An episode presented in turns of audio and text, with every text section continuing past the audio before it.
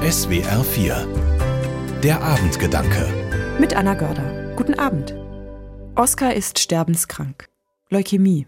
Der Junge ist im Krankenhaus, die Ärzte verzweifeln an seiner Krankheit und niemand weiß so recht, wie man mit ihm, dem sterbenden Kind, umgehen soll. So erzählt es Erik Emanuel Schmidt in seinem Roman Oskar und die Dame in Rosa.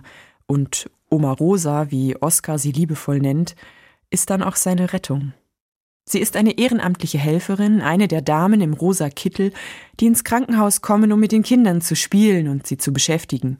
Aber Oma Rosa macht noch viel mehr. Sie redet mit Oskar, sie tröstet ihn, sie ist ehrlich, verheimlicht ihm nicht, wie es um ihn steht, und hilft ihm gerade damit. Oma Rosa erzählt Oskar, dass sie früher mal eine berühmte Catcherin war und ihr Geld mit spektakulären Ringkämpfen verdient hat. Ob das stimmt, weiß man nie so recht, aber Oskar himmelt sie dafür an. Sie ist seine Heldin, die es mit allen aufnimmt. Einmal erzählt sie ihm von einem früheren Wettkampf. Ihre furchteinflößende Gegnerin hatte sich mit Öl eingeschmiert.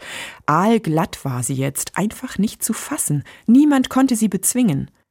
Aber Oma Rosa hatte eine Tüte Mehl dabei, und die hat sie über sie ausgeschüttet. Und schon war die Angstgegnerin problemlos zu besiegen. Man nannte sie danach nur noch die panierte Flunder, sagt Oma Rosa, und sie ist überzeugt. Es gibt immer eine Tüte Mehl. Mich fasziniert, wie Oma Rosa denkt. Es gibt immer einen Weg, einen Ausweg. Vielleicht ist er nicht sofort ersichtlich, vielleicht ist er ungewöhnlich, vielleicht ist er überraschend oder wirkt erstmal total absurd. Aber es gibt ihn, diesen Weg. Es gibt immer eine Tüte Mehl, sagt Oma Rosa. Irgendwie göttlich, finde ich. Ungewöhnliche, überraschende Lösungen, die manchmal auch absurd wirken. Jesus zum Beispiel lädt sich bei dem fiesen und ungerechten Zöllner Zachäus ein. Da sind alle Leute sauer auf ihn. Was gibt er sich denn auch ausgerechnet mit diesem gottlosen Kerl ab? Aber Jesus schafft es, dass Zachäus umdenkt. Ohne Schimpfen und Meckern, ohne erhobenen Zeigefinger, schlicht durch Zuwendung. Das hatte keiner erwartet.